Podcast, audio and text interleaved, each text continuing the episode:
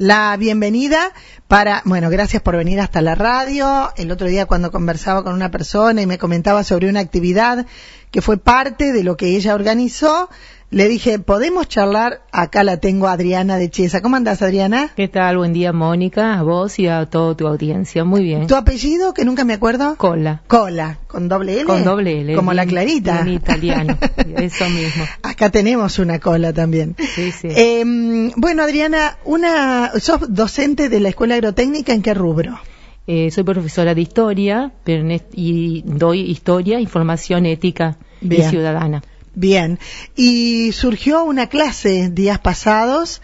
eh, y contame co- por qué llegaron a esa clase, bueno, a quiénes invitaron y cómo se desarrolló. Sí, bueno, como docente de formación ética y ciudadana de primer año, estaba desarrollando en clases sucesivas el tema de adicciones, eh, tratando tabaquismo, alcoholismo y drogas en general. Eh, y me pareció interesante eh, cerrar eh, lo que se venía enseñando con una charla y por supuesto pensé en el padre José Luis porque más allá de su oficio de sacerdote eh, creo que tiene una autoridad eh, muy importante en el tema. Conoce todo. porque claro él dedica muchos días de la semana eh, para trabajar en esos centros de rehabilitación. Es decir o sea tiene esa vivencia directa y, y seguida. Entonces eh, bueno la, la escuela por supuesto apoyó la iniciativa. Eh, entonces me contacté con él Enseguida, muy predispuesto, como siempre, eh, coordinamos horarios, le conté el motivo, eh, la idea de unir eh, a los cursos, a los dos primeros y a los dos segundos, de hacer eh, una charla, de que ya se le había dado un tema previo, y, y de la posibilidad de que también lo acompañe eh, alguna persona que estuviera en rehabilitación, ya en la Que parte pudiera de brindar un testimonio. Eso mismo, eh, las personas que ya están en la parte de socialización. Él me dijo que se iba eh, a contactar con Diego, que es una persona que está trabajando actualmente en un campo acá de María Juana. Y, y bueno, y se dio, o sea, que los dos, o sea, pudieron venir, o sea, pudieron ir, en realidad fue el jueves pasado. Una- Ahí mismo en la escuela. en la escuela, en la escuela una hermosa jornada de calor a las 13.30, han privado sus horarios de descanso, eh, creo que Diego seguía de largo con su actividad de la mañana, ni fue a almorzar, o sea, siguió ahí, o sea, muy buena predisposición y bueno, y hubo calor humano realmente, o sea, fue Eh, una muy hermosa charla. Me imagino que sí, Adriana, porque el tema es importante, las edades a las que estaba dirigida la charla también, es ese hilo finito entre digo a todo que sí o digo que no, y sabemos cómo es, cómo continúa todo esto. Eh, ¿Qué te llevaste de la charla y qué, eh, qué, pregunta? Los chicos preguntaban, eh, se quedaron mirando hacia adentro, eh, consultaron a, a esta persona que, que dio sus testimonios.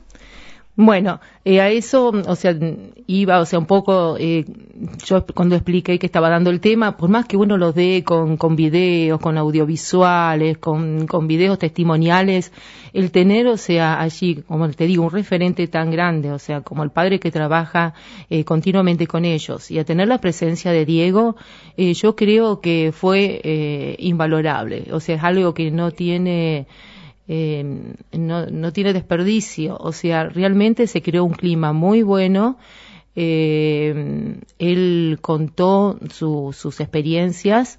Es decir, yo lo que valoro muchísimo eh, es eh, que él se, Se abra. tuvo que poner, o sea, al frente de un grupo de personas que no conocen, que para no todo es fácil eh, ponerse delante de un grupo y hablar más allá que otra cosa que no es fácil es hablar de lo peor que le pasó en su vida, fue abrir heridas. Eh, él dijo, o sea, que lo iba, o sea, como a sintetizar, o sea, porque, bueno, sus experiencias habían sido realmente muy, muy fuertes, eh, pero, o sea, no, no privó de, de- no se privó de decir eh, lo fundamental como para que los chicos conocieran realmente la crudeza de la realidad, o sea, que él tocó, que le tocó vivir. Después eh, tuvo siempre, o sea, un vocabulario mm, que llegaba a los chicos y, y muy buena onda. eh, por supuesto que, que llegó y dejó presente, yo lo que valoro, yo no sé si él tiene dimensión de la utilidad, o sea, de su función en ese momento, y estoy segura que lo debe haber hecho también en, en, otro, en otras oportunidades, eh, porque él era el ejemplo de que es posible salir de que se que primero cuando se cae la pasa muy, mal.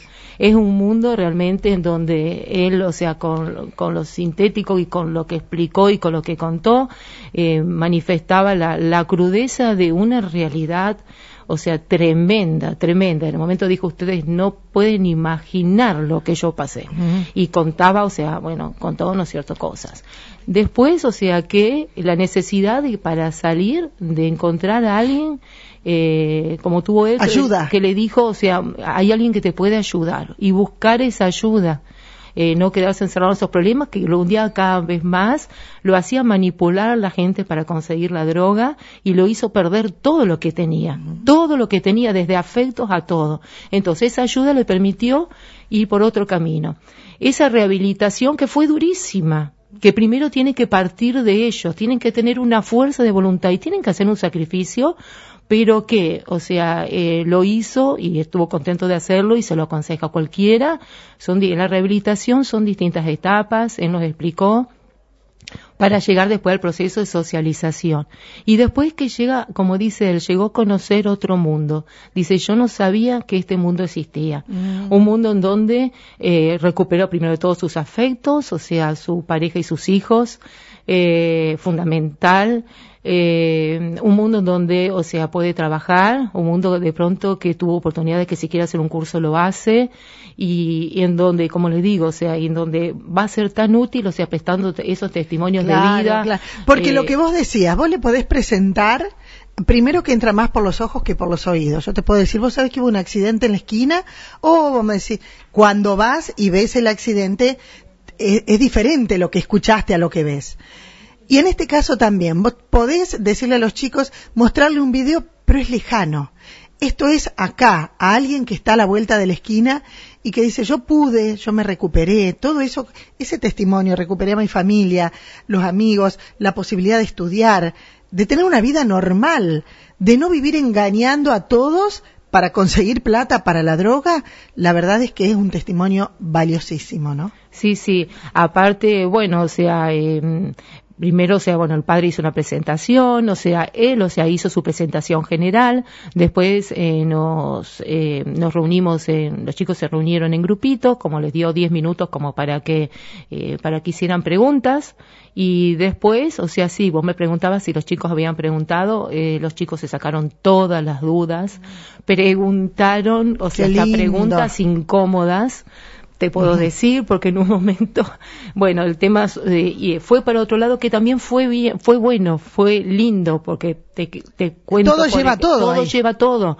Eh, de pronto le preguntaron la experiencia de la cárcel, porque él pasó por la cárcel, eh, y yo por ahí decía, qué necesidad, si estábamos con otra cosa. Pero, pero saber que eso te lleva a la cárcel. Sí, sí, él predispuesto, o sea, le contestó muy buena onda, contestó todo lo que se le preguntó, y, y sí, y le hizo ver también esa realidad que, que no hay adrenalina en lo que hace, que no lo volvería a hacer para nada, o sea, o sea, lo, lo, duro que lo pasó y, y todo, todo sumó, todo sumó y se creó un clima, una, un ambiente eh, de ida y vuelta y de recepción. Yo después, por ejemplo, en estos días, a medida que lo fui teniendo de nuevo en el curso, los chicos les pregunté y todos quedaron conformes, todos quedaron, todos, a todos les gustó, les gustó, o sea, las respuestas, les gustó las explicaciones, quedaron también en, explicaciones que dio el padre, porque hasta nosotros, eh, a los profesores, por ahí el padre dice cosas con respecto a los adultos que uno no las tiene tan presente o que no piensa que están así, porque se, los chicos hicieron hincapié, por ejemplo, en su comportamiento, qué es lo que hacía, bueno, después cómo reaccionaba él con la familia, cómo reaccionaba él con los amigos, eh, y después qué consejo daría, o sea, eh, qué, qué propondría a los demás, y después se tocó eh, bueno, cuáles eran las etapas, o sea, de, de, esa habilitación, y se tocó el papel de la familia.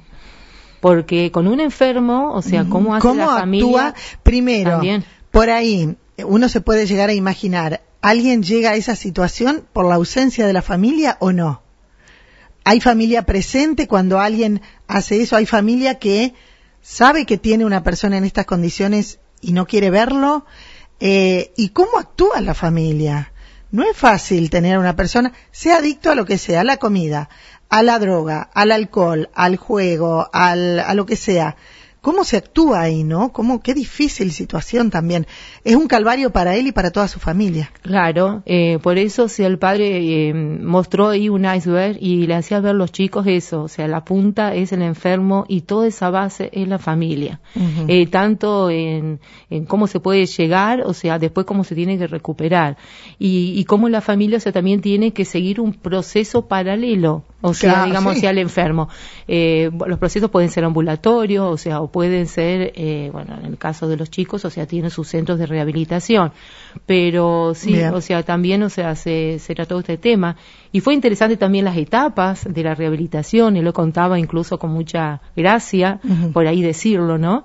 Eh, porque ellos tienen que empezar desde, desde un, son cinco etapas, y tienen que empezar con una etapa básica de, de costumbres y hábitos desde horarios, que son personas que ellos no, les gusta que le impongan los horarios. Uh -huh. Y tienen eh, otros horarios, otras cosas. Horarios, hábitos no de higiene, o sea, lo que te puedes imaginar, bueno, lo contaba hasta con gracia, o sea, cómo, eh, o sea, ya eso, o sea, las primeras etapas son durísimas, porque es a, a cualquier edad, ¿no es cierto? Uh -huh. Pero hacerte cambiar un hábito de vida, eh, o sea, acostumbrarte que tenés que sí. tener, o sea, ciertas, ciertas eh, reglas, Después sigue una etapa de, de grupo, o sea, ya se, se agrupan con otras personas no sé si son ocho, no recuerdo bien la cantidad, en donde ahí entonces tienen que practicar los valores de, de compartir, de tolerar. Convivencia. Eh, de todos los valores de convivencia. Con otras personas dice que vos no conoces cada cual con sus defectos, cada cual con sus cosas, y, y trabajan en grupo, es decir, o sea, alguien, o sea, se la manda mal, o sea, eh, mm. para todos. Eh, la verdad la es que eh, te felicito por haber tocado sí. esto, por haber convocado a esto. Si fuera ministra de Educación, diría todos los meses tiene que sí. haber una charla de estas características sí.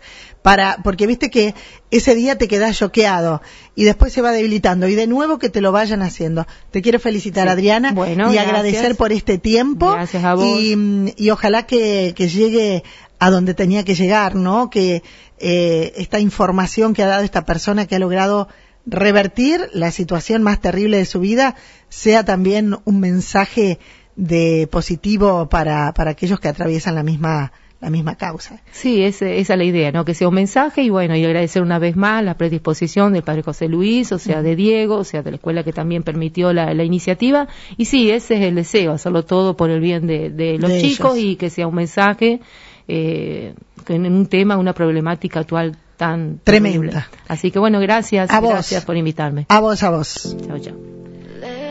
Ella es Adriana de Chiesa, docente, para los que agarraron la nota recién, docente de la Escuela Agrotécnica, hablando de una charla que organizó en la escuela relacionada con eh, las adicciones.